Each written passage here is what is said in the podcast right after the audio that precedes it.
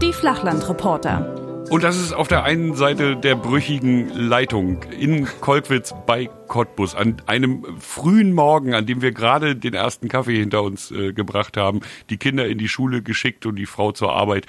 Der Sascha, grüß dich. Ich grüße dich zurück. Ich habe schon zwei Kaffees äh, intus und äh, wir kriegen tatsächlich in Kolkwitz bei Cottbus in absehbarer Zukunft Glasfaser. Das heißt, wir haben eine glasklare Verbindung äh, spätestens ab 2024, äh, wenn wir dann eine Bundesregierung haben und die Pandemie vorbei ist. ja, verrückt. Wir haben, wir haben, lieber Sascha, ja irgendwie so einen Rhythmus uns aufgebaut. Ne? Am Anfang der ersten Welle treffen wir uns, dann treffen wir uns mal so mittendrin zwischen zweiter und dritter Welle und jetzt in der vierten Welle, kurz bevor alles eskaliert und komplett äh, die Intensivstationen am Boden liegen und viele, viele Menschen sterben, haben wir nochmal die Leitung geknüppert. Gott sei Dank können wir uns gegenseitig nicht anstecken. Was ein Spaß, während die Menschen sterben. Ja, haben wir gleich mal gute Laune hier. Ja, ähm, Ich habe gedacht, wir beginnen den Morgen gleich mal so, weil eben gerade, ihr wisst ja nicht, wann wir aufzeichnen, aber eben gerade, das als Hinweis, äh, hat der RKI-Chef ähm, seine eindringliche Rede an die Politik gehalten. Das geht gerade durch Twitter wie wild und ähm, insofern ist die Dringlichkeit der Lage uns allen noch einmal vor Augen geführt. Äh, nur wir, die wir nicht entscheiden, ähm, können ja auch schlecht was tun, ne? Ja, ich finde es erstaunlich. Er hat es erklärt, wie für Sechsjährige. Ja, aber Wahnsinn, ne? Im Gegensatz zu PolitikerInnen verstehen Sechsjährige, glaube ich, den Ernst der Lage.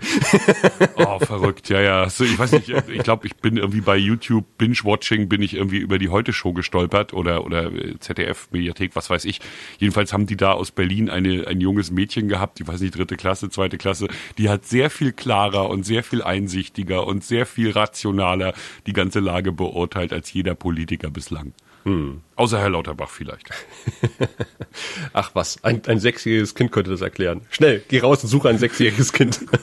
Aber die Pandemie soll ja gar nicht unser Thema sein. So grundsätzlich, also ja. vielleicht ein bisschen schon, insofern, als dass sie Auswirkungen auf unsere Arbeit hat. Ansonsten sind wir ja die Flachlandreporter, weil wir über die Grenzen der Flachländer hinweg uns unterhalten über unsere wunderbare Arbeit, die wir verrichten im Landesfunkhaus in Schwerin, beziehungsweise im, wie heißt das bei euch, Regionalstudio?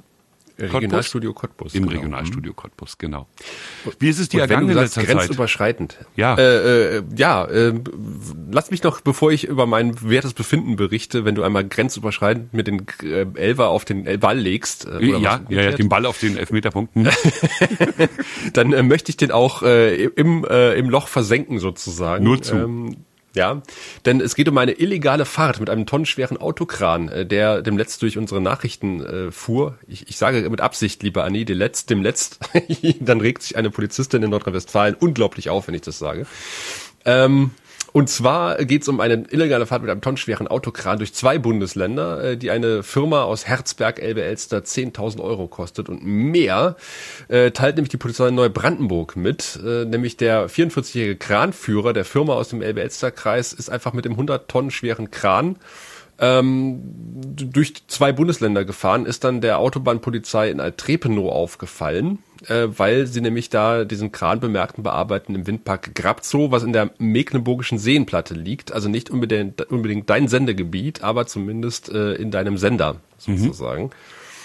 Der ist quasi vom 1. zu 2. November schwarz, also ohne eine Genehmigung zu beantragen, von ähm, Lübeck über die Autobahn 20 nach Grabzow gefahren und hat dabei auch eine Behelfsbrücke bei Triebsees äh, passiert, die für solche Belastungen eigentlich nicht ausgelegt äh, oh, wäre. Oh, die Brücke. Mhm, ja. ja. Und jetzt wird geprüft, ob diese Behelfsbrücke durch diesen Transport Schäden äh, bekommen hat. Dann wird es für die Firma nämlich noch mal teurer. Stellt sich raus, das wusste ich gar nicht, aber das ergibt ja auch irgendwie Sinn, wenn man drüber nachdenkt, dass man so einen Transport von einem 100 Tonnen schweren äh, Gerät äh, vorher anmelden muss bei der Autobahnpolizei und äh, bei anderen Behörden und die sagen einem dann quasi, wo man fahren darf und wo nicht nicht. Und, und was genau hatte der jetzt geladen? So ein Windradflügel oder so ein Stück Windrad oder?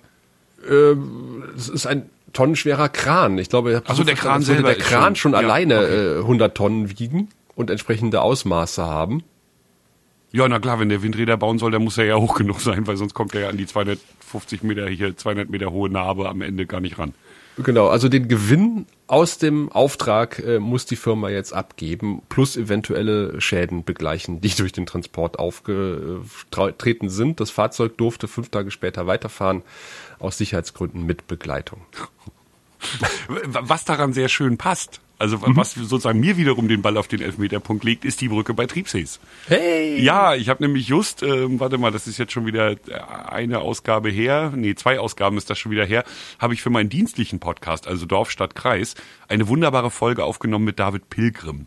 Und David mhm. Pilgrim wird mittlerweile von den Erbauern der A20 als Straßenbauingenieur vom NDR bezeichnet was daran liegt, dass er schon deutlich über 80 Fernseh- und Radiobeiträge gemacht hat über das berühmte Loch bei Triebsees. Da mhm. ist ja die vergleichsweise neue A20 abgesackt. Gott sei Dank ist niemandem was passiert. Um zwei Meter ist die im Moor versunken. Und ähm, das Stück, was sie da jetzt seit Jahren austauschen und was auch noch seit Jahren neu gemacht wird, ist so schlimm zerstört, dass es jetzt als Autobahnneubau gilt. Oh, und, und mal eben um die 200 Millionen Euro kostet. Ne? Also da ist bei Triebsees ist so ein Stück Moor und äh, da hatte man, weil man die A20 ganz schnell bauen wollte, relativ dünne Pfählchen eingeschlagen, nenne ich es mal. Also sie haben, ähm, ich glaube, ich kann das nicht so gut erklären, aber sie haben, sie haben so äh, Geröll quasi in, in, in tausenden kleinen Säulen ins Moor getrieben und darauf dann die Autobahn gebaut. Das ist eine Methode, die sie sich irgendwie aus Bayern abgeguckt haben und die ist schneller als die klassische, nämlich 35 Meter tiefe Betonsäulen sozusagen mhm. äh, in, im Moor versenken. Hat sich dann nicht so wahnsinnig bewährt, wie wir wissen. Ähm, die Autobahn ist abgesackt und jetzt wird eben schon ewig gebaut. Und das ist dann auch der Hintergrund, warum alle Autofahrer dort 60 und alle Motorradfahrer dort 30 fahren müssen. Denn die Behelfsbrücke, von der du ja gerade sprachst, mhm. kann eben nur ein bestimmtes Gewicht, eine bestimmte äh, Vibration äh, von Fahrzeugen ertragen. Ähm, und so ein Kran, wie du ihn jetzt genannt hast, ist da offenbar eine Nummer zu schwer. Aber die Folge kann ich wärmstens empfehlen, Dorf, Stadt, Kreis, wie überhaupt den Podcast. Und das sei mir am Anfang Anfang dieser Sendung einmal genehmigt, dass ich alle Hörerinnen und Hörer dieser Sendung hier auffordere, zumindest Dorfstadtkreis zu abonnieren. Also ja, wenn das Handy Fall. Dinger automatisch runterlädt, reicht mir das völlig. wenn ihr sie hört, ist natürlich noch besser. Und wenn sie euch gefallen, ist noch viel besser. Aber für die Zahlen, die hier im Sender erhoben werden, würde mir schon reichen, wenn euer Podplayer regelmäßig, äh, gerne auch äh, die ein oder andere Folge mehr aus dem Portfolio von Dorfstadtkreis herunterlädt. Dorfstadtkreis gerne einfach mehrfach. in der Podcast-App suchen. Und vielleicht auch gerne kommentieren. Ja, ja, ja nee, oh. das ist alles kein Problem. Ja, ja, ich habe jetzt, äh, ich habe jetzt das erste Mal in einer Folge hinten raus den Aufruf äh, eingebracht, man möge doch einfach ein paar Sternchen vergeben und äh, kurz die Meinung zum Podcast sagen, damit er ein bisschen wichtiger wird, denn zurzeit sind die Hörerzahlen noch deutlich geringer als die der Dosenfischer vor zehn Jahren. Ja, ja, da, da, die sind auch noch in meinem äh, Feed tatsächlich drin, in meinem Podcatcher, der, der Dosenfischer-Feed. Neues. Ja, ich, ich fürchte auch. Aber wenn wir bei den Autobahnen sind, äh, hatte ich mal drüber erzählt, dass wir die A15 und die A13 momentan wieder sanieren. Wir haben ja schon mal über den Betonkrebs berichtet. Oh, mhm. habt ihr auch so eine Pannenautobahn? Ja, das ist die A15 und die A13, die quasi seit Jahren äh, ständig saniert wird, alle Hilf, zwei hilf Jahre. mir kurz von wo nach wo die fahren? Äh, die, die A13 führt von Dresden nach Berlin oder mhm. umgekehrt mhm. und die A15 führt dann ab dem Spreewald-Dreieck äh, bei Lübbenau Richtung Forste, ah, also Richtung, Richtung polnische mhm. Grenze. Und ähm, da hat man auch so eine Schnellsanierung gemacht. Äh, man hat ja irgendwie den Betonkrebs gehabt, also hat man noch mal eine Asphaltschicht drüber gemacht. Die ist, stellt sich aber raus, die ist zu dünn. Und jetzt wirft die Autobahn Blasen ähm, an Willkommen in Stellen. unserer Welt. Mhm. und dann haben, äh, dann habe ich mit dem zuständigen Autobahnmenschen gesprochen, der jetzt mittlerweile der Autobahn GmbH angehört, nicht mehr dem Landesbetrieb Straßenwesen und der dann sagt, naja, das Land hat ein bisschen gespart, hat sich für die Sparvariante entschieden und das muss jetzt der Bundesbetrieb ausbaden. Fand ich auch sehr, sehr interessant, dass er das äh, so offen sagt, obwohl er quasi in beiden Betrieben äh, der Chef gewesen ist vorher. ah, doof. ja, man kann es nicht mal dem Vorgänger anlassen. Ähm, naja, auf jeden Fall äh, war, war die Schicht wohl zu dünn und äh, dann hat die Autobahn, äh, dann hat sich quasi Wasser äh, gesammelt, äh, was so ein bisschen durchdiffundiert ist durch die Deckschicht und äh, ist dann beim Frieren, äh, was Wasser so macht, hat sich's ausgedehnt. Bei Hitze, was Wasser so macht, hat sich's ausgedehnt. Das heißt, die Autobahn wirft äh, zehntausende kleine Blasen, was wir als Autofahrende irgendwie nicht so mitbekommen, außer dass es ein bisschen lauter ist. Aber er sagt, für Motorradfahrende ist es schon ein bisschen ungünstig, wenn da so eine Blase auf der Autobahn mhm. ist. Deswegen äh, muss die Deckschicht jetzt nochmal abgefräst werden. Die alte, die man vor zwei Jahren, glaube ich, drauf gemacht hat. Und eine deutlich dickere Schicht drauf gemacht werden, was wiederum zur Folge hat, weil das Thema hatten wir auch schon mal auf der A15. Da hat man nämlich nach der Sanierung festgestellt, jetzt haben wir so eine dicke Schicht drauf gemacht, dass die, äh, die Höhe der Leitplanken nicht mehr den Sicherheitsanforderungen entspricht. Das heißt, die waren ein Zentimeter zu tief dann, weil die Autobahn jetzt ein, also ein paar Zentimeter höher geworden ist. Und exakt das passiert nämlich jetzt nochmal, wenn man eine dickere Schicht aufträgt, entspricht der, der Abstand der Leitplanken die nicht mehr, die eben auf, auf Amtsdeutsch nicht Leitplanke heißen. So ähm, Schutzplanken? Ja, irgendwas. Mhm.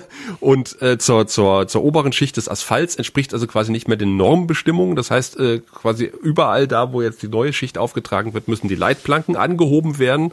Und äh, man muss jetzt auch prüfen, ob man bei diversen Brücken äh, jetzt nicht in Schwierigkeiten kommt, äh, weil der vorgeschriebene Abstand zur Unterkante der Brücke eventuell nicht mehr den Vorgaben entspricht nach Geil. der Sanierung. Ihr, ihr, könnt das noch besser als wir.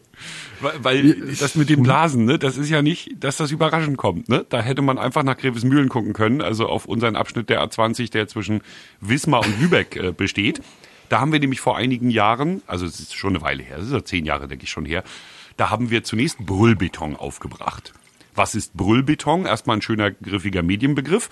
Ähm, Brüllbeton ist, ein, ist eine, eine Deckschicht, die eigentlich dafür sorgen soll, dass die Autos schön leise über die Autobahn gleiten. Dafür müsste man aber die Rillen, die so ein Beton äh, hat, äh, wenn er da aufgebracht wird, so habe ich das verstanden, auch in Fahrtrichtung aufbringen und nicht quer. Was man bei uns aber gemacht hat. Man hat die bei uns quer aufgebracht, sodass jedes Auto, was drüber rollt, einen wahnsinnigen Lärm gemacht hat. Ne, das bei einer relativ neuen Autobahn, A20, fand man nicht so richtig gut. Hat man also das gemacht, was man auch bei euch gemacht hat. Man hat noch ein bisschen Asphalt draufgekippt. Mhm. Bei dem Draufkippen des Asphalts ist allerdings das passiert, was auch bei euch passiert ist. Da ist nämlich Wasser drunter geraten. Dann kam der heiße Sommer. Was passiert mit Wasser, wenn der Sommer heiß ist? Genau das, was du beschrieben hast. Es dehnt sich aus. Hm. Jetzt war es bei uns aber so, dass wir nicht so rasend schnell losgehen konnten und da eine neue Deckschicht drauf machen. Das war irgendwie nicht drin. Was hat man gemacht? Man hat sich die armen Leute von der Straßenmeisterei genommen, hat jedem einen Akkuschrauber in die Hand gedrückt, mit einem Bohrer vorne drin. Und dann mhm. sind die über die Autobahn und haben die Blasen angebohrt. Das haben die bei uns tatsächlich auch gemacht. Das war ja auch meine Frage. Ich habe auch gesagt, aber kann man den ja nicht einfach anbohren und wieder plattwalzen? Da hat er gesagt, ja, das kann man machen, aber dann ist es eine Woche später wieder da. Ja, ja, es ist dann bei uns auch am Ende general saniert hm. worden, ist richtig. Ja, ja, ja, aber nee, nee, das waren alles so die Themen, die wir mit der A20 in diesem Podcast äh, verbreitet hatten. Also einmal Brüllbeton, dann äh, Blasenasphalt und äh, das Loch bei Triebsees. Also die A20 als Pannenautobahn ich bin mir ziemlich sicher, dass wir über Brüllbeton auch schon mal gesprochen haben in diesem Podcast. Ich glaube, es war sogar Teil einer Episoden, äh, eines Episodentitels. Ach, allein weil der Name so schön ist. Brüllbeton ja. ist einfach so. Eigentlich sollte es, glaube ich, Flüsterbeton sein, aber das ist schief gegangen. Ja, gewaltig schief. Ach, du bist Apropos, also gerade wieder im Verkehrswesen unterwegs, ja? Äh, ja, das ist schon eine Weile her, dass ich im Verkehrswesen mhm. unterwegs war. Ich war stattdessen, äh, du weißt, es ist November ja. Ähm, und der Regen fällt durch die Kleider auf die Haut, um die gute Alexandra zu zitieren, eine meiner Lieblingssängerinnen ähm, äh, die leider viel zu früh gestorben ist. Aber ähm, November heißt auch immer nicht nur trübes Wetter, sondern ähm, was passiert am 11. November, lieber ah, Tom? Du hast mal wieder einen Karneval eröffnet. Ich habe natürlich einen Karneval eröffnet. Äh, das haben sich die Jecken nicht nehmen lassen. Nachdem es im letzten Jahr auch einen Mini-Rathaussturm gegeben hat, äh, da war ich dann, also in Cottbus nicht, da war ich dann etwas weiter weg in Schwarzheim, nee, in Ruland beim Rathaussturm mit, mit Abstand. Das war auch sehr speziell, aber auch sehr schön. Ähm, hat man jetzt in Cottbus äh, tatsächlich gesagt, man macht trotzdem eine Schlüsselübergabe und einen Rathaussturm ähm, mit vier Prinzenpaaren, davon hatte keiner Corona übrigens. Noch nicht. Ich, die, die, zumindest nicht, dass ich wüsste. Ähm, fand ich die beste Schlachtzeile des Jahres, jetzt schon. Ähm, nämlich, dass der, was der WDR verbreitet hat, übrigens mit einem Live-Ticker äh, weil das ist ein so großes Thema im, im, im Westen des Landes, äh, wenn der Prinz Karneval äh, Corona erkrankt ist und dann kam ja diese, diese geile Schlagzeile, äh, der, der Kölner Prinz ist an Corona erkrankt, äh, Prinz, Jungfrau und Bauer müssen in Quarantäne. ja, die, die Jecken heißen nicht umsonst Jecken, ne? Die haben schon Dinger an der Waffe. Aber konntest du denn äh, von, von Corona äh, unbeeindruckt mit fröhlichem Herzen feiern oder hast du dich ein bisschen komisch gefühlt?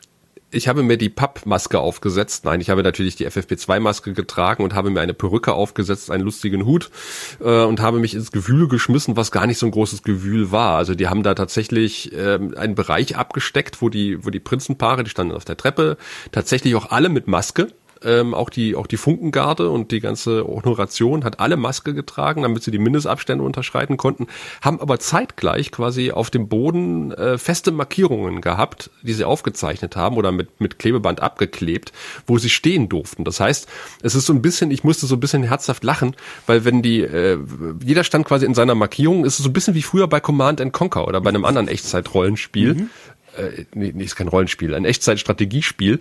Wenn du so eine mit der Maus quasi, hast du mal sowas gespielt früher bestimmt, oder? Ja, aber nicht üppig. Ich bin ja kein großer Spieler, aber ich weiß genau, was du meinst. Mhm. Du fährst quasi, du ziehst mit der Maus so einen Rahmen um deine Einheiten, dann erscheint ja um jede Einheit so ein kleines Kästchen sozusagen. Und dann kannst du sagen, äh, ich bewege meine Einheiten von A nach B und dann bewegen sich diese Kästchen über das Spielfeld. Und so ähnlich musst du dir das vorstellen, wenn du den Karnevalsauftakt in Cottbus von oben gesehen hättest.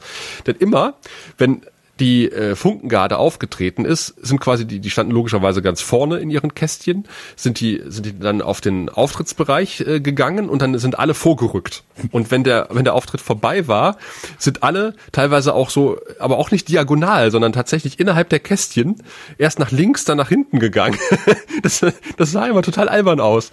Ich musste mal herzhaft lachen, wenn die Funkengarde ihre Auft ihren Auftritt beendet hat, wie dann alle wieder auf ihre Position zurückgegangen sind, äh, als hätte man eine Einheit bei Command Conquer Conquer äh, bewegt. Und dann hat der Karnevalsprinz das Funkenmariechen geschlagen. Also für mich klingt das eher nach Schach. Ach so. Als Unkundiger, ne, würde ich also sagen, ne? Karnevalsprinz rückt einen vor. Oh, schade, Funkenmariechen muss vom Brett. Ich ziehe Prinz von H8 auf D1. Genau. Schachmat! Schachmat! Ja. Das ist halt auch, wird noch ein ganz intellektueller Karneval bei euch. Meine ich würde da nicht stehen bleiben, sonst schlägt sie das Pferd. so, Nein, also Kaffee eingießen. Ähm, ja, bei uns war der Karnevalsauftakt äh, in Grevesmühlen dieses Jahr. Ähm, mhm. Der Landeskarnevalsverband hatte, hatte nach Grevesmühlen eingeladen, aber ich habe das ehrlich gesagt dieses Jahr nicht wahrgenommen. Also wir, wir waren irgendwie da, also Kollegen von mir haben berichtet, aber ich habe mich da mal gepflegt rausgehalten. Also ich, ich weiß nicht. Ich, und, und die Bilder aus Köln waren ja auch, ne, und aus dem Rheinland insgesamt waren ja auch eher beängstigend, oder? Ja, in der Tat. Aber das hattest du in, in Cottbus tatsächlich nicht. Also du hattest ein bisschen Publikum, es war deutlich weniger als vorher und ich muss dir ganz ehrlich sagen, im Gegensatz zum letzten Jahr, wo ich dann in Ruland war beim Karnevalsauftakt, in Cottbus, das war extremst schaumgebremst. Also so mhm. richtig Stimmung war da wirklich überhaupt nicht. Also äh, mag vielleicht auch daran gelegen haben, dass sie ähm, einen viel zu kleinen Monitor mitgebracht haben. Also du hast kaum was von dem Programm mitbekommen. Ich hätte vielleicht eine zweite Box aufgestellt, weil man muss natürlich noch irgendwie ein mit dem Ordnungsdezernenten irgendwie ein, ein, ein kleines Quiz durchführen, was glaube ich abseits äh, der Treppe keinen interessiert hat, wirklich ah, so richtig, weil man auch ja. kaum was verstanden hat. Ähm, ja, es war wirklich eine komische Stimmung, aber ich war tatsächlich echt live ähm, auf dem Sender, was auch relativ selten mittlerweile passiert. Fernsehen oder Hörfunk? Äh, Hörfunk. Mhm. Aber man hat es irgendwie tatsächlich äh, verpasst. Man, also die Kollegen in Potsdam mussten natürlich noch den Titel zu Ende spielen, so dass ich nicht 11.11 Uhr .11 auf dem Sender oh, war, sondern 11.12 Uhr. Nee, echt? Aber Sie mussten den Titel zu Ende spielen. Das, halt das, das geht doch nicht. Du kannst doch nicht das Format brechen. Genau, das ganze Elend des Formatradios in einem Satz. Sie mussten den Titel noch zu Ende spielen.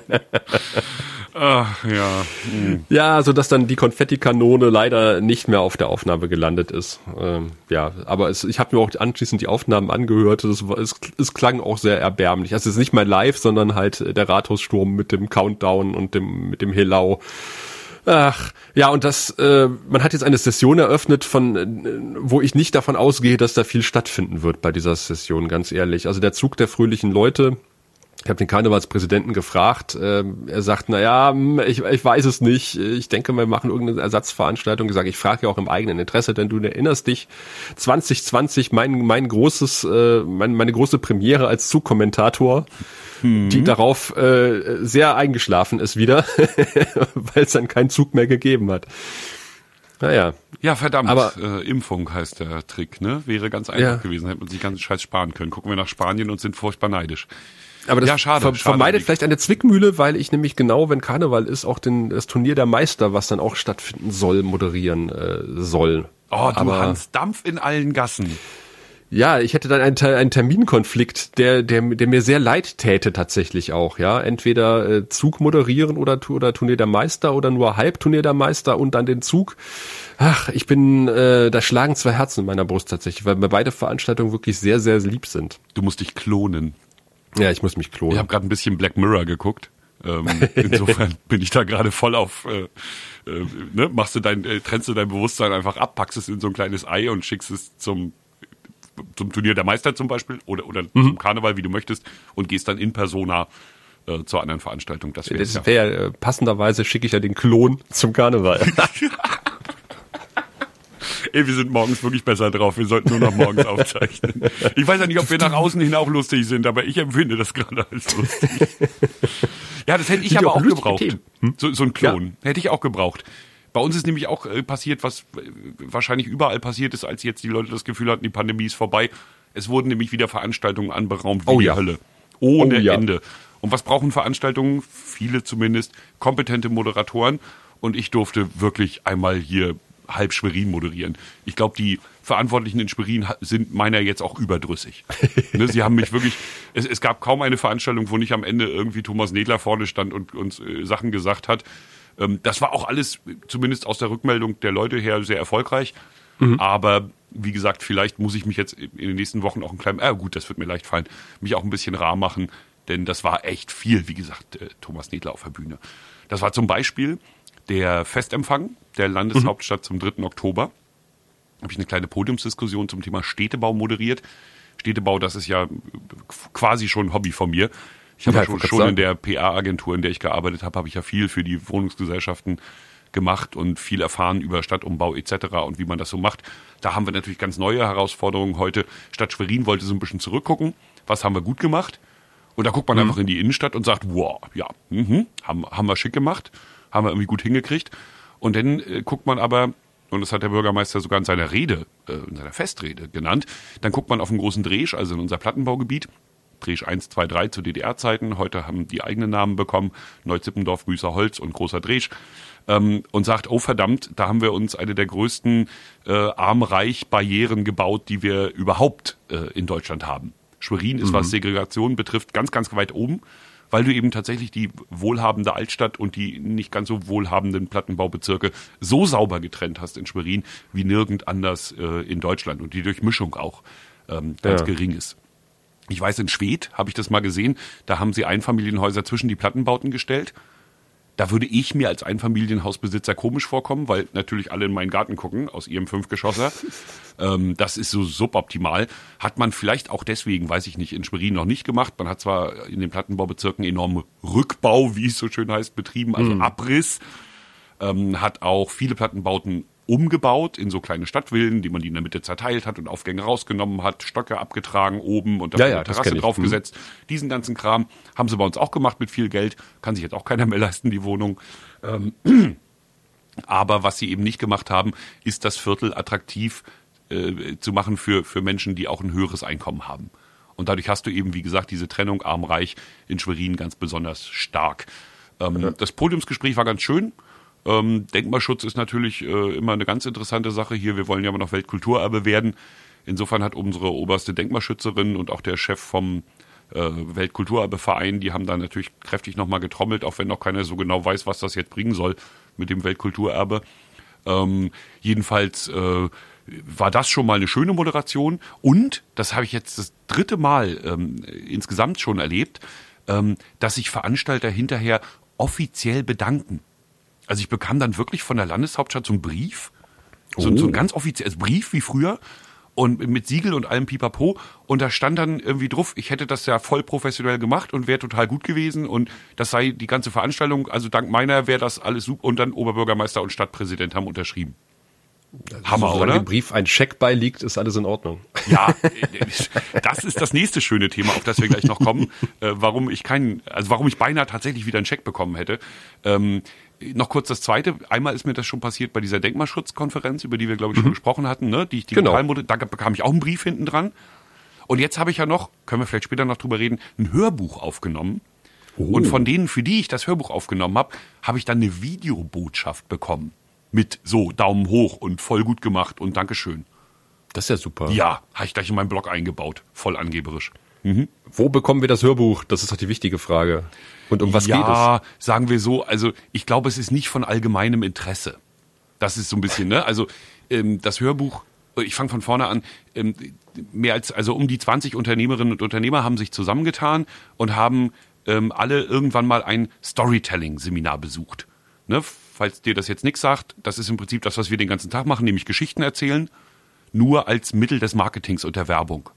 Ne? Du sagst also nicht, mein Produkt ist toll, sondern mhm. du erzählst eine gute Geschichte über dich, über deine Kunden, über den Nutzen, den dein Produkt deinen Kunden bringt und diese Geschichte merken sich dann die Leute besser als eine blöde Werbebotschaft. Ne, Storytelling.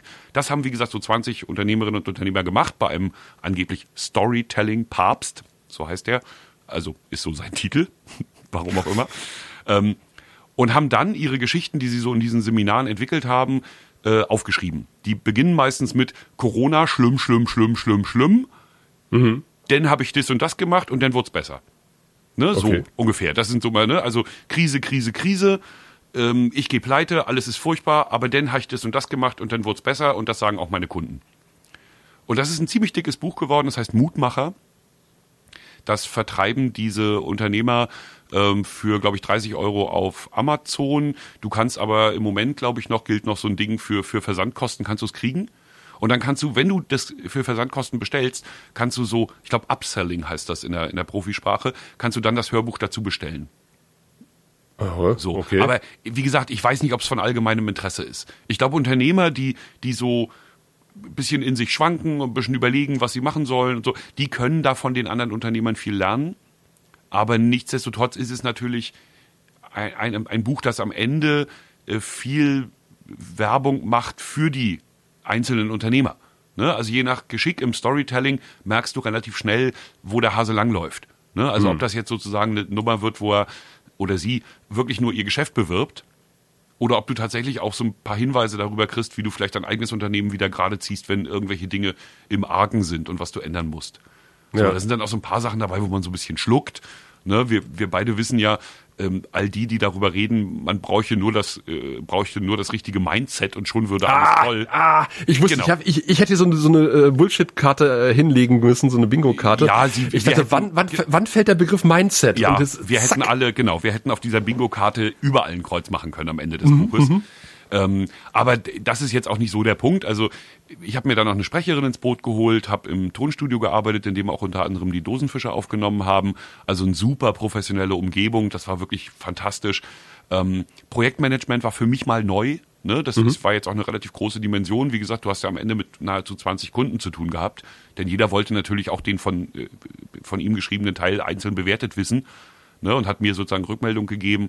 Ähm, ich habe eine Sprecherin eingekauft, ich habe das Tonstudio organisiert und bezahlt. Also das war sozusagen schon ein relativ dickes Projekt dafür, dass ich sonst mhm. ja für ein NDR ne, hingehen, abliefern, Geld kriegen. So ist ja sonst mein Alltag. Ne, insofern war das schon äh, hochinteressant und, und schick. Ähm, ich habe dann, das ist ganz witzig, also wer mag, kann mal gucken auf netler.eu. Ich habe ähm, die Storytelling-Methode benutzt, um die Produktion des Hörbuchs zu beschreiben. Okay. Also man findet jetzt quasi in meinem Blog Storytelling Inception. Ne? Also 20 Unternehmer, die Storytelling gelernt haben, schreiben ein Buch ähm, mit der Methode des Story Storytellings äh, und in ihren Artikeln loben sie unter anderem die Methode des Storytellings. Mit der Methode des Storytellings entsteht ein Text, der davon handelt, wie ein Hörbuch entstanden ist für die Unternehmer, die Storytelling als Methode nutzen und Storytelling loben, die wiederum im die Produktion des Hörbuchs wiederum wird in einer Storytelling-Geschichte beschrieben, inklusive zehn Dinge, die ich gelernt habe beim Produktion, bei der Produktion des Hörbuchs und äh, kostenlose Angebote am Schluss. Das gehört noch nämlich zwingend noch dazu, habe ich gelernt. Und jetzt noch ein Podcast über Storytelling.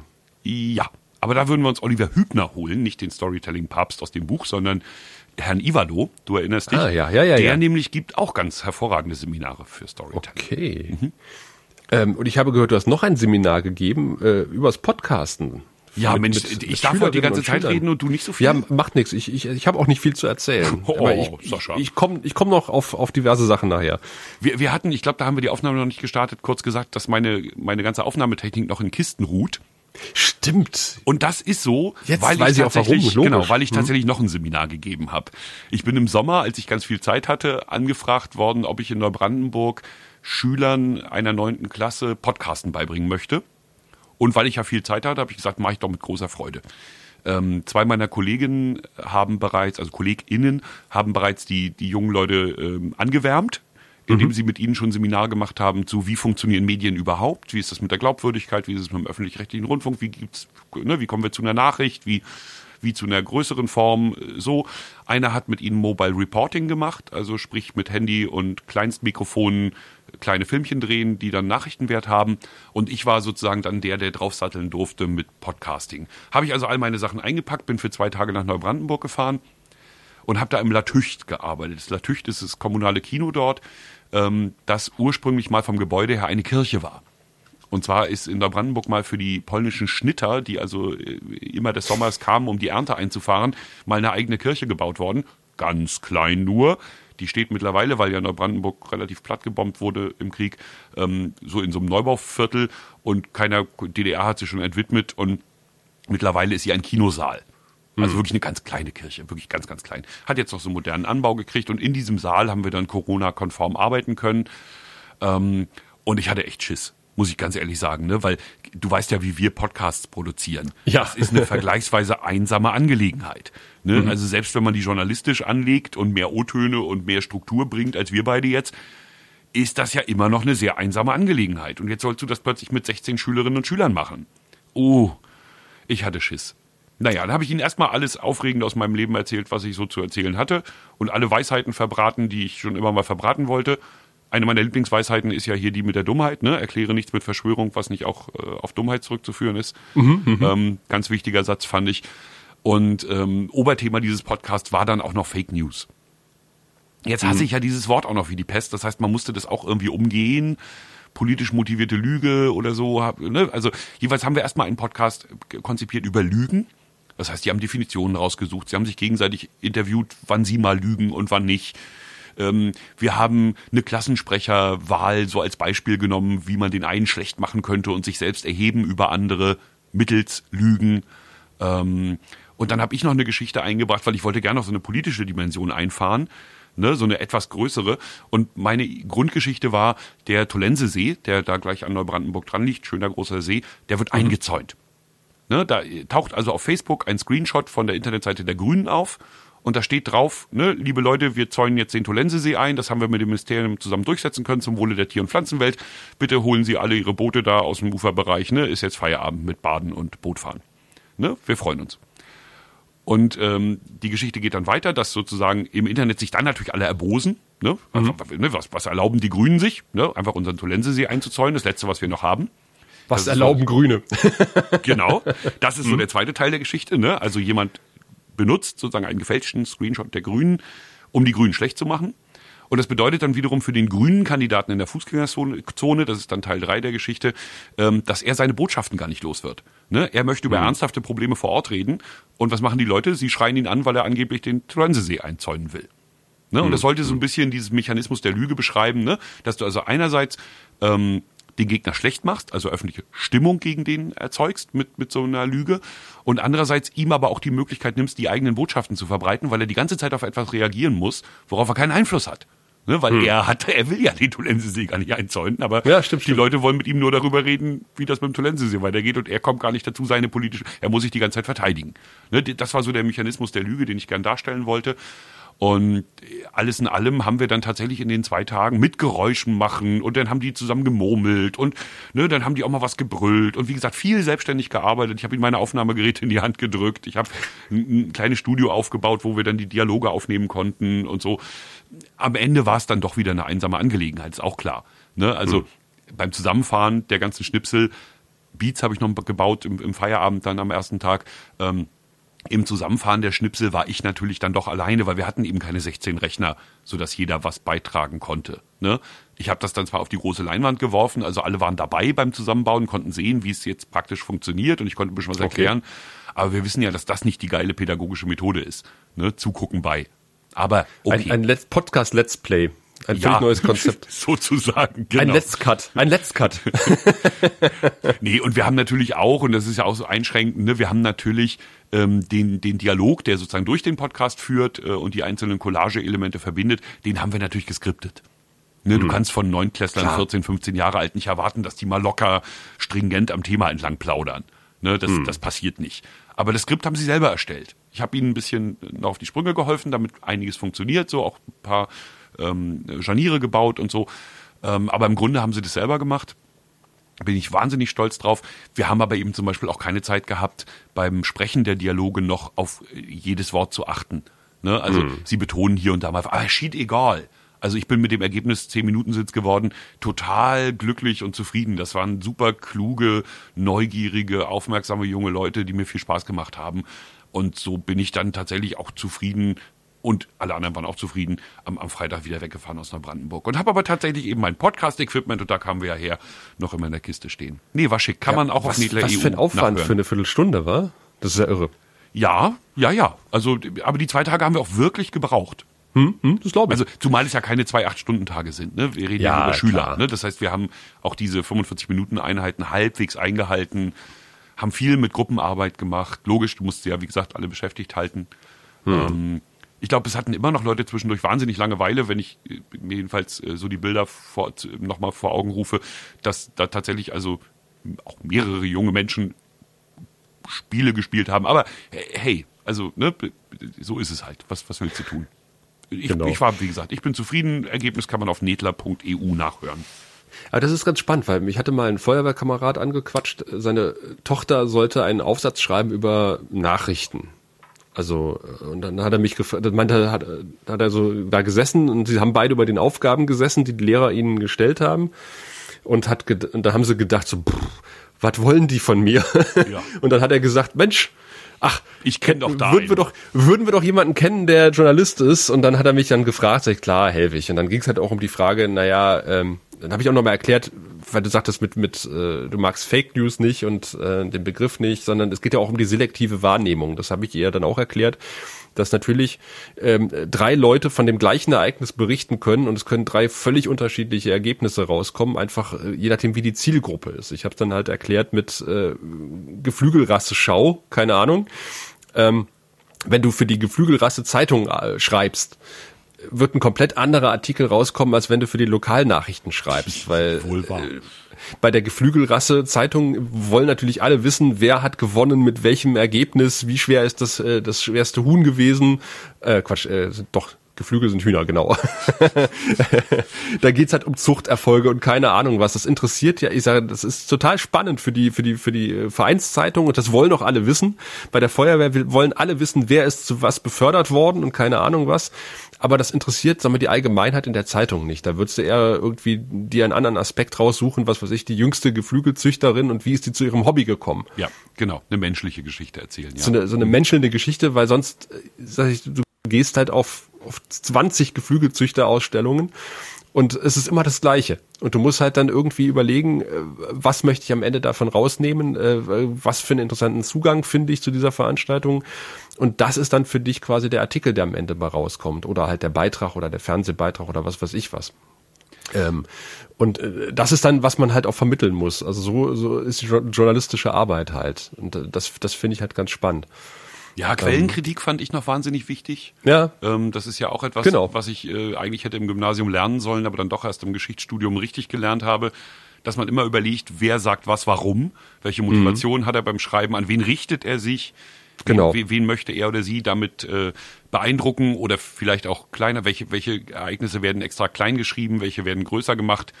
Ne, welchem Herrn huldigt man gerade im Text oder so, ne, dass ähm, einfach die, die jungen Leute eine Chance haben, auch wirklich Lüge von, in Anführungsstrichen, Wahrheit zu trennen. Ne? Also ja. zu wissen, was, was ist äh, objektiv und auch zu verstehen, dass Wahrheit ja das größte Kapital ist, das wir beide auch haben. Hm. Ne? Kein Mensch müsste uns noch hören, wenn sie eh davon ausgehen, dass wir nur Quatsch erzählen. Also dass alles, was wir erzählen, gelogen, erstunken, ausgedacht ist. Ne? Dann musst ja, du mit ihnen wieder reden über den Unterschied zwischen Literatur und Lüge ne? oder Satire und Lüge Ne? Kommunikationstheorie, Sender, Empfänger, was erzählst du, was kommt beim anderen an? Ah, ist schon, ist schon echt spannendes Feld. So. Ja, das mache ich ja für die Feuerwehr auch immer. Kommunikationstheorie. ähm, aber auch zu vermitteln, dass es halt irgendwie keine objektive Wahrheit gibt. Halt, äh, wenn, wenn dann irgendwie gesagt wird, naja, es, es wurde aber auf der Veranstaltung das, das gesagt, das steht ja gar nicht im Artikel drin dass ich dann immer sage, naja, aber man muss ja überlegen, wie viel Platz ist dann am Ende für den Artikel da oder für den Beitrag und äh, dass das immer ein Selektionsprozess ist, was davon äh, wird dann am Ende in den Artikel oder in den Beitrag einfließen dass es halt schwierig ist. Mhm. Wobei ich unter, also ich widerspreche dir da ungern, aber hm. also wie, klar, also in, in, in der Welt ist es mit der objektiven Wahrheit schwierig. Aber noch, noch mal dieser alte Satz, der ja, finde ich, äh, für uns Journalisten sehr gut zutrifft. Ähm, wenn der eine sagt, es regnet draußen und der andere sagt, es ist trocken. Genau. Ne, ist nicht unser Job zu sagen, der eine sagt, es regnet, der andere sagt, es ist trocken, sondern rauszugucken, wie es ist. Richtig. Ne? Und das können wir tatsächlich. Also bestimmte Dinge sind ja schon objektiv passiert. Ne? Und da ist Augenzeuge sein hm. tatsächlich ja ein, ein guter Weg, das zu transportieren.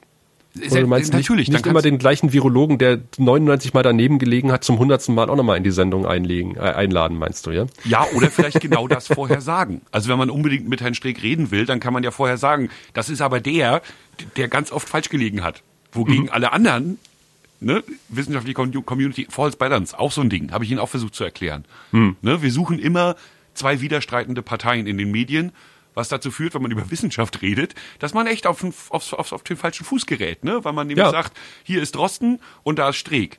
Und dass hinter Drosten aber ganz viele stehen und hinter Streeck nicht so viele, das sollten wir dazu sagen. Sonst haben wir mhm. nämlich diese falsche Balance und so. Ne? Also das sind alles so Dinge, die ich versucht habe, 14- und 15-Jährigen zu vermitteln. Ähm, und, und das ich hoffe, in, dass was hängen geblieben Ja, ich hoffe auch. Und das in dieser Welt, in der wir sozusagen ja auch andere Zwänge haben, ne? Also wenn du überlegst, also warum haben denn Überschriften Fragezeichen? Ne? Weil möglicherweise der Autor der Fälle die so Antwort heißt nein. Die Clickbait. Antwort, ja. genau. Ne, so, dass eben auch äh, ja dummerweise Nachrichten zumindest im, im gesamten äh, privaten Sektor auch verkauft werden müssen und man Zugriffszahlen will und das alles so Dinge sind, die dann der Wahrhaftigkeit nicht unbedingt äh, Vorschub leisten, sondern eher mhm ähm, andere Dinge befördern. Aber gut, auch damit müssen junge Menschen ja irgendwie umgehen. Also sie, in ihrer Lebenszeit wird es ja so ähnliche äh, Publikationen wie die Bild, fürchte ich, noch geben. Ne? Ja, aber die heißen halt alle ein bisschen anders ja. äh, und sind halt dann irgendwie im Internet verstreut. Mhm. Ähm, aber äh, Feuerwehr ist eigentlich auch ein ganz gutes Stichwort, was ich mir wieder selbst geliefert habe. Ja, vorhin. unbedingt. Ich, ja, immer ne? gut. Feuerwehr. Denn äh, du hast gesagt, äh, es war halt unglaublich viel los. Das ist mir auch aufgefallen. Also es, ich habe ja mal ganz am Anfang der, der allerersten Corona-Welle berichtet, wie ich im Sender saß, Nachrichten vorbereiten wollte und die Terminkartei war absolut leer. Es war nichts, es wurde alles abgesagt. Eine Situation, ja, wie ich es ja noch, mhm. wie ich es noch nie hatte in, in, meinem ganzen Berufsleben. Und dann gab es tatsächlich diesen einen Punkt äh, in, irgendwann in diesem Jahr, wo auf einmal alles wieder kam aber wirklich massiv geballt. Alles, was man anderthalb Jahre nicht gemacht hat, wurde irgendwie gefühlt nachgeholt und die Terminquartei quoll über und man saß da und dachte so, mein Gott, ähm, da sind wir wieder beim Selektieren was davon berichten wir oder äh, besetzen wir, was davon ist eine Nachricht und was davon müssen wir leider auch, wenn es total spannend ist, unter den Tisch fallen lassen, weil unsere Sendezeit einfach begrenzt ist. Es ist ja Wahnsinn, was da zwei Monate lang irgendwie aufgeholt wurde, was man irgendwie jahrelang nicht machen konnte. Und äh, dazu zählten auch viele Feuerwehrveranstaltungen. Also die Feuerwehr hat ja unglaublich viel innerhalb von, äh, was sie, was sie anderthalb Jahre nicht geschafft haben, nachgeholt. Also irgendwelche Jubiläen nachgefeiert, irgendwelche Jahreshauptversammlungen, die ja durchgeführt werden mussten, ähm, die normalerweise ja, Anfang des Jahres Ausbildung, sind. Ne? Die ganze Ausbildung war ausgesetzt und so. Ne? Die ganze die, Ausbildung die lag ja brach. Also, ja, genau. eben, furchtbar. Ähm, und das wurde wirklich massiv innerhalb der letzten drei Monate durchgezogen und ich bin wirklich auch an Wochenenden von einer Feuerwehrveranstaltung zur nächsten gefahren, habe Grußworte gehalten und, und, äh, nicht Hände geschüttelt, aber Urkunden übergeben und keine Ahnung was vom Verband aus. Das war echt anstrengend. Ähm, ich habe jetzt ähm, am kommenden Wochenende fahre ich als Delegierter zur Verbandstagung des Landesfeuerwehrverbandes äh, mit 2G plus oder 3G plus Regelung inzwischen. Also die haben auch nochmal verschärft verschärft. Ähm, alle müssen getestet werden, auch die Geimpften und Genesenen. Ja, finde ich gut. Äh, Finde ich auch völlig in Ordnung. Um, ähm, und dann haben habe ich jetzt äh, etwas begonnen, ähm, Anfang dieser Woche, was ein Pilotprojekt ist. Auch die Feuerwehr hat die Zeichen der Zeit erkannt. Wir haben natürlich bei unserer Ortsgruppe schon äh, letzten Winter viele, viele Online-Schulungen geführt als Kreisfeuerwehrverband, auch diverse Online-Schulungen gemacht.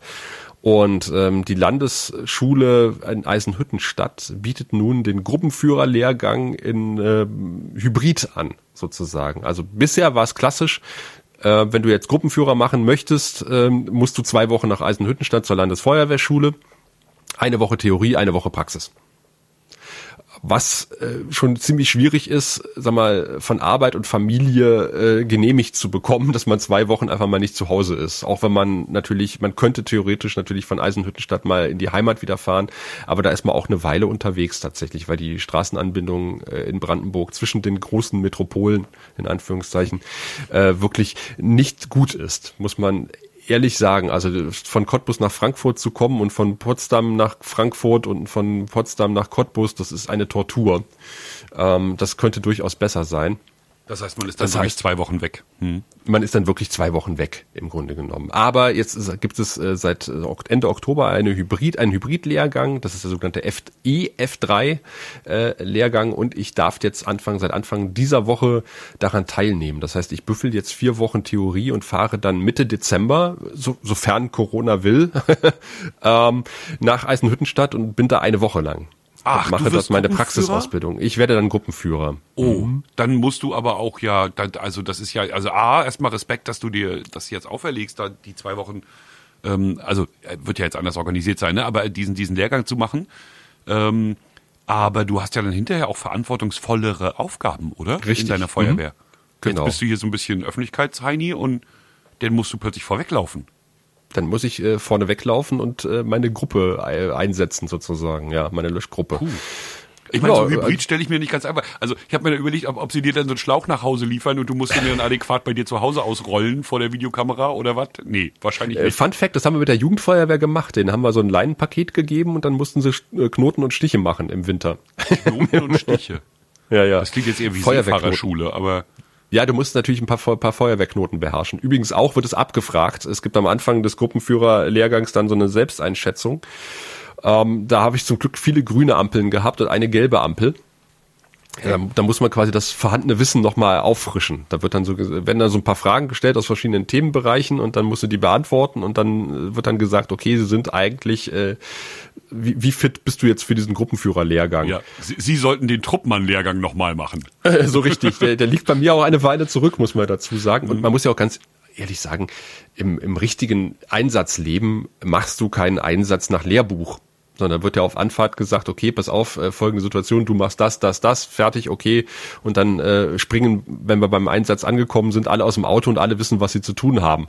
Normalerweise ist ja, du trittst hinterm Auto an, dann äh, tritt der Gruppenführer vor die Gruppe und sagt, folgende Situation, da kommt der Verteiler hin, da ist die Wasserentnahmestelle. Genau, Angriffstrupp. runter macht das, geht dahin mit dem und dem Einsatzmittel und los. So, das ist quasi äh, nach Lehrbuch, Lehrbuch. ja. Mhm. Aber das macht ja keine Sau tatsächlich. Also es, es soll, ihr, ihr soll Feuerwehren geben. Genau, mhm. jeder weiß, was er zu tun hat oder sie und dann, dann, dann, dann läuft die Sache, ja. Aber du musst halt bei, bei der Ausbildung musst es tatsächlich nach Lehrbuch machen und das ist dann schon wieder ein bisschen schwierig. Und jetzt äh, die erste Unterrichtseinheit äh, bezog sich auf äh, Brandmeldeanlagen in Gebäuden. Ja, also wo ist das Feuerwehrtableau? Äh, was musst du machen? Äh, was wird alarmiert? Und äh, wenn, wenn du diese Karte rausziehst aus dem Kasten, wo findest du den Melder? Das ist äh, auch eine Sache, da, da befasst du dich in der Regel halt sehr selten mit. Und äh, das mit, mit, wie bei der Feuerwehr mit sehr viel Abkürzungen behaftet. Es ist, ähm, ja, es ist, es ist eine Herausforderung. Ich bin gespannt. Ich bin auch auf die Woche in Eisenhüttenstadt gespannt, um jetzt den Bogen zu diesem Podcast zu schlagen. Ähm, spannend war auch die Herausforderung, dem Arbeitgeber äh, zu vermitteln, dass ich eine Woche auf Lehrgang bin für die Freiwillige Feuerwehr, was prinzipiell kein Problem ist, sondern du kriegst einen Schrieb, auf dem steht, Herr Erler, also Kamerad Erler, ist abkommandiert zu einem Feuerwehrlehrgang in der Woche und ist äh, bei Lohnfortzahlung freizustellen. Ja, Lohnfortzahlung bei freien Mitarbeitern, das wird spannend. Weil laut Feuerwehrgesetz darf dir für die Ausbildung und Einsatz keine Nachteile entstehen. Das ja. heißt, wenn ich in der Woche eingeteilt bin, was ich auch wäre in der Woche, habe ich einen festen, stehe ich laut Dienstplan mit einem festen Dienst drin, äh, hat der Arbeitgeber mich bezahlt, freizustellen. So sagt das Gesetz. Äh, was sagt der Arbeitgeber, wenn du als freier Mitarbeiter sagst, in der Woche habe ich Dienst äh, eigentlich, äh, bitte bezahl, bitte unterschreib das, dass ich freizustellen bin und äh, du reichst ein Formular der, der Landesfeuerwehrschule ein, dann sagt der Arbeitgeber erstmal, Äh, äh, das hatten wir noch nie. Ja, ich habe quasi die Honorarabteilung des RBB beschäftigt.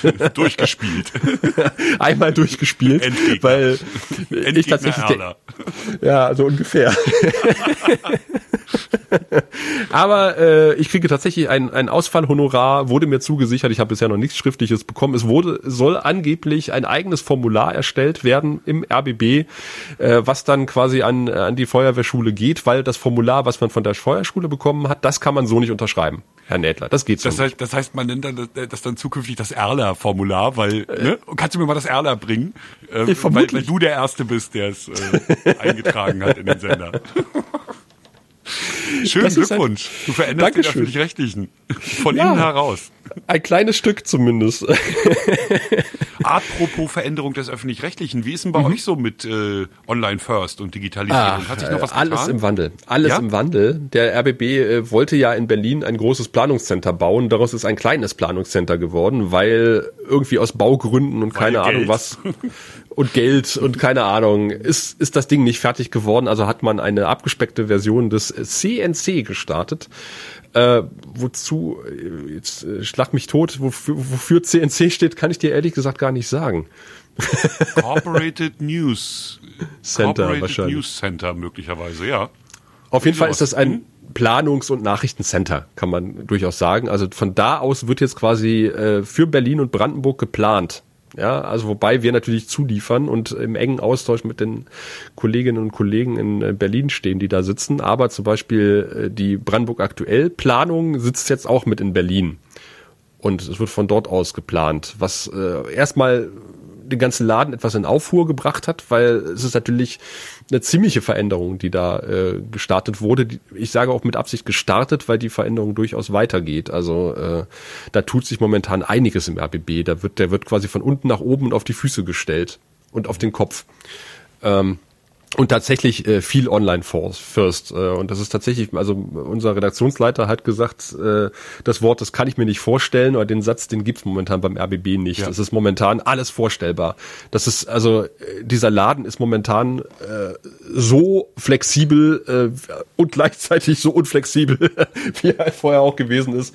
Das ist echt eine sehr, sehr spannende Zeit. Und einer dieser Programmpunkte dieser spannenden Zeit bedeutet halt auch, dass man vom Thema her denkt äh, und dann erst überlegt, wie setzen wir es um. Also nicht mehr klassisch sagt, okay, äh, Fernsehen äh, plant, Radio plant und dann wird das als Fernsehbeitrag umgesetzt und dann fällt vielleicht noch ein Radiobeitrag ab, sondern man sagt, ist das und das, ist das, äh, ist, ist der Termin, ist das Thema.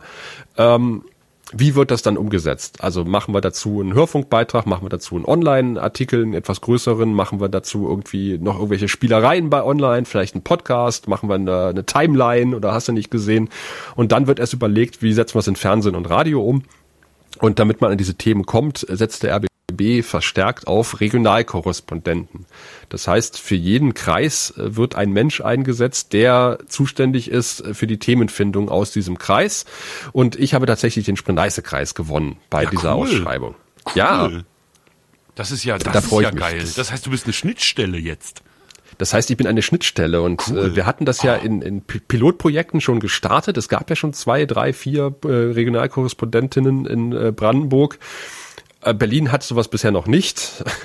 ähm, und das heißt, äh, was, was das Feedback betrifft, was die Rückmeldung aus den Kreisen betrifft, ist, ist es total großartig, weil die Leute sagen, endlich wissen wir mal, wen wir ansprechen können im RBB. Ja, das heißt, äh, natürlich. die kriegen mit, da sitzt halt irgendeine Nase jeden Tag oder jedes Mal oder jedes zweite Mal bei unseren Kreistagen, hoffentlich jedes Mal.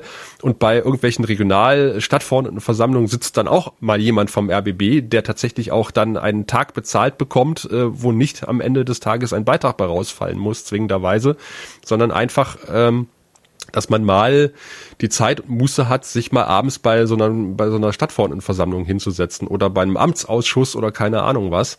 Und äh, da, da sitzt halt die Nase, die kann man halt ansprechen. Wenn ich halt ein Thema habe oder ein Anliegen, dann weiß ich halt, da ist halt der Erler, äh, den kann ich anrufen, den kann ich anmailen oder, oder mal direkt persönlich ansprechen. Und äh, dann kann das eventuell Niederschlag im Programm finden. Und es ist nicht diese anonyme RBB, ich schreibe mal irgendwie eine E-Mail an irgendeine Sammeladresse, und, äh, und hoffe, dass dann irgendwer mal reagiert, sondern ich habe da tatsächlich feste Ansprechpartner. Mhm. Ähm, Finde ich spannend und vor allen Dingen dadurch, dass man halt auch die Zeit hat, mal irgendwo hinzugehen, äh, kriegt man auch mehr Themen mit, wo ich jetzt öfter mal die Zeitung aufschlage online und denke so, scheiße, hättest du mal, wärst du mal bei diesem Amtsausschuss gewesen. Das ja. klingt echt spannend. Aber dafür fehlt halt leider die Zeit weil wir damit beschäftigt sind, halt Beiträge zu machen. und jetzt kriege ich halt, der Deal ist halt als freier Mitarbeiter, ich kriege zehn Tage im Monat bezahlt, quasi einen Tagessatz und habe dafür halt die, die Möglichkeit, mich dann halt mit dieser gewonnenen Zeit äh, ein bisschen im Kreis rumzuschlagen und jetzt auch mal so ein Netzwerk aufzubauen. Was dann tatsächlich, auch das haben die Pilotprojekte ergeben, ich will jetzt nicht sagen ein Selbstläufer wird, aber sehr fruchtbar ist im, im Laufe der Zeit, im Laufe der Monate, schon nach wenigen Monaten tatsächlich. Das kann ich mir gut vorstellen. Das ist ja bei uns, also bei uns sind tatsächlich diese Schnittstellen eben unterentwickelt, weil es die freien Reporter sind. Und die hm. freien Reporter haben nun mal, so ist es halt, wenn du Honorar kriegst für gefertigte Beiträge und nicht für Tage. Reporter haben nun mal das Interesse, äh, Augen zu und durch. Ne? Also ja, ja. da ist mein Thema, da gehe ich jetzt hin und das arbeite ich ab und hinterher gibt's Geld. Und ja, ich bringe andere Themen mit, aber die kann ich ja jetzt erstmal noch nicht bearbeiten, weil ähm, ne, ich muss ja erstmal das eine fertig machen und ob das andere dann auch aktuell ist, weiß ich nicht genau. Und dass da eine Schnittstelle ist, die einfach diesen Druck nicht hat, dass sie sofort fertigen muss, sondern erstmal hm, genau. gucken kann, Themen sammeln und dann auch weitergeben an andere Reporter. Das ist super, weil dieses Weitergeben an andere Reporter ist ja auch so ein Problem. Ich als Freier mit, also Wissen ist ja mein Kapital. Mhm. Also natürlich arbeite ich in einer Redaktion und klar gebe ich Themen, die ich wirklich nicht schaffe, auch an Kollegen weiter, aber im Prinzip sitze ich ja auf meinen Themen wie so eine Glocke auf den Eiern, ne? Richtig. Also, weil mhm. das sind ja meine und ne, die, die gehören ja erstmal nicht dem NDR und deswegen versuche ich Das ist ja bares Geld auch. Ja. Richtig. Das ist einfach, genau, das ist mein voller Kühlschrank, so ist es. Ja. Ähm, und da sozusagen so eine mehr oder weniger unabhängige Schnittstelle einzubauen, die allein dafür bezahlt wird, die Themen aufzusammeln und weiter zu verteilen, äh, halte ich für sehr sinnvoll. Ja, wobei der Ansatz natürlich auch ist, dass ich die Themen auch dann umsetze, wenn ich irgendwas rausgefunden äh, habe. Aber ich kann ja auch, ich, ich muss ja auch irgendwann mal Urlaub nehmen zum Beispiel und ich kann ja auch nicht alles besetzen, aber ich kann zumindest dann sagen, pass auf, äh, die Sitzung da nächste Woche Donnerstag, die könnte interessant werden, weil. Genau, und du hast Vorfeld, den Druck ja nicht. Also, genau. Ne, wenn du schon mal zehn Tage bezahlt kriegst für den Kram, ne, dann ist ja der Druck nicht, dass du auf wie eine Glucke, wie gesagt, auf den Eiern, sondern kannst das ein oder ein Jahr auch rausrollen und den anderen übergeben ja, sich dann irgendwie auch, äh, äh, sag mal, äh, Termine organisiere und äh, die Ansprechpartner ran, rankarre und sag, okay, dann und dann steht der und der bereit oder die und die. Ähm, das sehe ich halt auch als Aufgabe des Regionalkorrespondenten. Aber dass äh, die Leute draußen erstmal wissen, okay, den, den, der Erler ist erstmal mein erster Ansprechpartner, wenn ich irgendwelche Themen habe.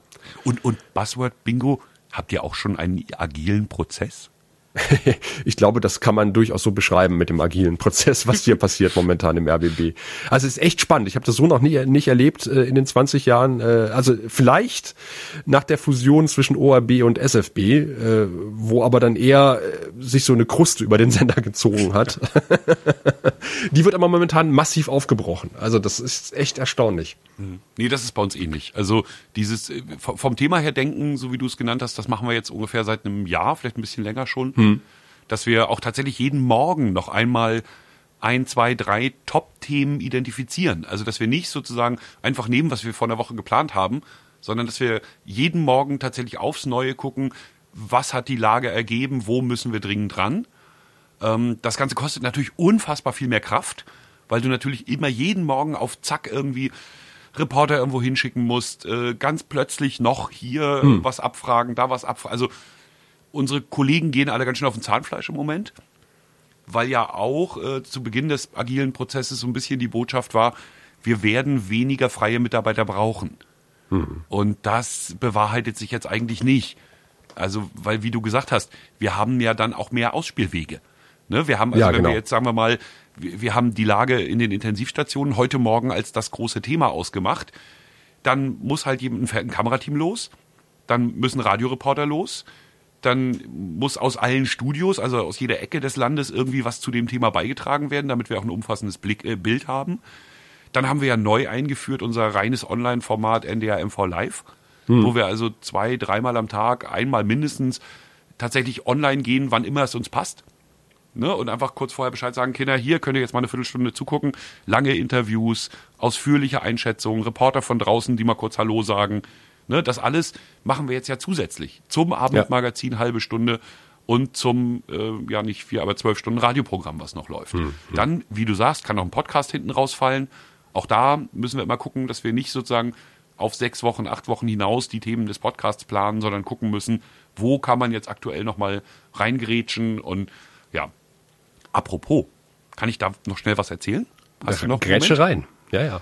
Ähm, nee, weil es ist ja, ich muss, wir müssen es vielleicht kurz transparent machen. Wir treffen uns ja hier morgens und ich habe heute den freien Tag, den ich Sonnabend gearbeitet habe. Aber du musst ja gleich noch zur Schicht. Ich muss gleich noch zur Schicht. Ich muss noch Nachrichten schaufeln. Tags, wann geht's los? Kurz, wie viel Zeit haben wir noch? Äh, ja, ja, also in einer halben Stunde sollte ich im Sender sein. Oh, verdammt, dann mache ich ganz schnell. Also in, ähm, in 40 Minuten. Ich hatte ja Verzeihung. Ich hatte ja vorhin angekündigt, dass äh, ich beinahe einen Scheck gekriegt hätte von der Landeshauptstadt. Und das liegt an ja. einem Thema, das mich total bewegt. Ähm, bei uns sind ja die Computer alle kaputt. Ne? Also wir haben, also ich fange von vorne an, wir haben für die Landeshauptstadt und den Landkreis Ludwigslust-Parchim und viele Städte und Gemeinden und Ämter ein einziges IT-Unternehmen. Okay. KSM, Kommunalservice Mecklenburg. Mhm. War auch total lange eine super gute Idee, bis jetzt bei KSM mal irgendwo ein paar Bits und Bytes quer standen. Man spricht von Schadsoftware und mhm. die Computer verschlüsselt wurden. Und zwar eben nicht einer, sondern 4000. Wow. Ja. Und 200 ich, Fachverfahren. Stimmt, ich davon mitbekommen. Hm? 200 Fachverfahren, also hier Sozialhilfe, Bauamt etc., müssen von der Pike auf neu aufgesetzt werden, von ganz unten. Ne, das heißt, die haben gerade richtig Stress und du kannst eben zum Beispiel deine Rechnung der Stadtverwaltung, das war jetzt mein, äh, äh mein kleiner Pferdefuß äh, in der ganzen Sache, kannst du denen nicht mehr per Mail einfach eine Rechnung schreiben. Hm. Kriegen sie nicht. Sondern du musst tatsächlich wie früher auf Papier vorbeibringen und dann musst du auch ein bisschen länger warten auf die Überweisung, weil die tragen sie ja jetzt wahrscheinlich auch wieder mit Überweisungsträgern zur Bank. Also bei uns ist gerade richtig Chaos, aber so richtig. Und ich hatte da eben, der, der letzte Podcast, den wir aufgezeichnet haben, der war eben mit einem IT-Experten, ähm, ehemaliger Kollege von ABBA übrigens, hier von meinem Dosenfischerkumpel Alexander Barlow. Ähm, mhm. Und der hat fantastische Einschätzungen gegeben und gesagt, das wird alles noch viel schlimmer und ne, Ziel, Zielkonflikte, ne, also du willst Verfügbarkeit, du willst Integrität und du willst äh, Datensicherheit, ne? Also äh, da, ne, die, die Dinge stehen sich nun mal entgegen und nur wenn du alle drei Sachen im Griff hast und so. Also war großartig, kann man sich auch anhören, ist glaube ich Folge 56 von Dorfstadtkreis. Ähm, da kann man diese Dimension mal so ein bisschen erahnen eines Computerausfalls in großen Verwaltungen. Stimmt, das habe ich ge gesehen bei Twitter. Ja, das, das da Ding wurde ist groß darauf hingewiesen. Ja, das ist, äh, das ist, äh, das hat sogar mich erreicht bei Twitter. Siehst nee, du? das, das ist auch groß. Also das, was hier passiert ist, weil einfach weil die Einheit so groß ist. Ne, es ist der ganze ja, Ludwigslust Parchim, 200.000 Einwohner der Landkreis. Es sind viele Städte und Gemeinden, die diesem Verbund beigetreten sind, dieser Anstalt öffentlichen Rechts KSM, äh, um eben ihre IT auf professionellere Füße zu stellen. Es sind Schulen betroffen. Äh, ne? Also kommunale Unternehmen, die Stadtwerke haben Teil ihrer Mitarbeiter nach Hause geschickt, weil die erstmal ein paar ja. Wochen gar nicht arbeiten konnten. Ging, ging gar nicht. Ne? In einem Amt, wo sonst zwölf Leute an zwölf Computern sitzen, sitzt jetzt einer an einem und die anderen elf sagen, was er da reintragen soll. Ne? Das sind so die Dimensionen dieses Ausfalls. Ja, und das wird noch, wird noch schlimmer werden. Also wenn du dir anguckst, äh, wie die, wie es um die IT-Sicherheit äh, auch nicht nur im öffentlichen Raum bestellt ist, da wird ja manchmal Angst und Bange. Weil äh, bisher ist noch immer gut gegangen, aber die Frage ist, wie lange noch? genau, und die, und die organisierte Kriminalität hat sich halt, äh, ne, Ransomware ist im Moment halt mhm. immer noch der heiße Scheiß. Ne? Du hast halt in Windows offenbar genug Sicherheitslücken und genug Leute, die immer noch auf E-Mails klicken, obwohl sie nicht draufklicken sollen, ähm, dass das Ganze echt Formen annimmt. Ne? Und jetzt stell ja, dir das Ganze mal in unseren Verbünden vor. Ja. Jetzt stell dir mal kurz vor, es zerkloppt dem Öffentlich-Rechtlichen das Netz. Hm. Alter Schwede. Und im Zweifel kann man immer sagen, das war der Russe, TM. Oder der Chines, TM. Tja, man weiß es nicht so genau. Es war halt Tatsächlich, die organisierte Kriminalität. Äh, war das, war das so, dass, dass bei uns hier eine Ausschreibung hat es gegeben, äh, was die neuen Straßenbahnen betrifft. Und äh, kurz nachdem die Ausschreibung durch war, ist äh, das System gehackt worden. Oh. da wurde auch äh, gemutmaßt, dass da vielleicht einer der unterlegenen äh, Anbieter da vielleicht dahinter stecken könnte. Aber äh, das ist alles Spekulation, an der wir uns nicht beteiligen wollen. Nein, denn wir hier sind die Flachlandreporter und in Anbetracht dessen, dass Sascha ja auch noch ein bisschen Weg hat, ähm, müssen wir, glaube ich, zum Ende dieser Sendung kommen und sagen, alles, was hier nicht besprochen ist, besprechen wir beim nächsten Mal. Ja, hoffentlich dann äh, in nicht so langer Zeit wie bisher. Es gab diverse Anläufe und äh, es gab diverse Gründe, diese Anläufe wieder abbrechen zu müssen von beiden Seiten. was dann aber dazu führte, dass wir uns wirklich am Schlüpper gerissen haben und gesagt haben, hier wird noch schnell geduscht und dann um 8.30 Uhr sitzen wir pünktlich vorm Mikrofon und unterhalten uns. Und das wiederum ist uns doch gelungen. Das hat geklappt. Wenigstens ein Erfolg, Erfolgserlebnis heute. Mal gucken, ob ich bei der Arbeit noch eins draufsetzen kann. Ganz bestimmt, Sascha. Viel Erfolg dafür, viel Spaß dir und liebe Hörerinnen, liebe Hörer, vielen Dank für die Aufmerksamkeit. Und wir geben zurück an die angeschlossenen Podcaster. Bis dahin.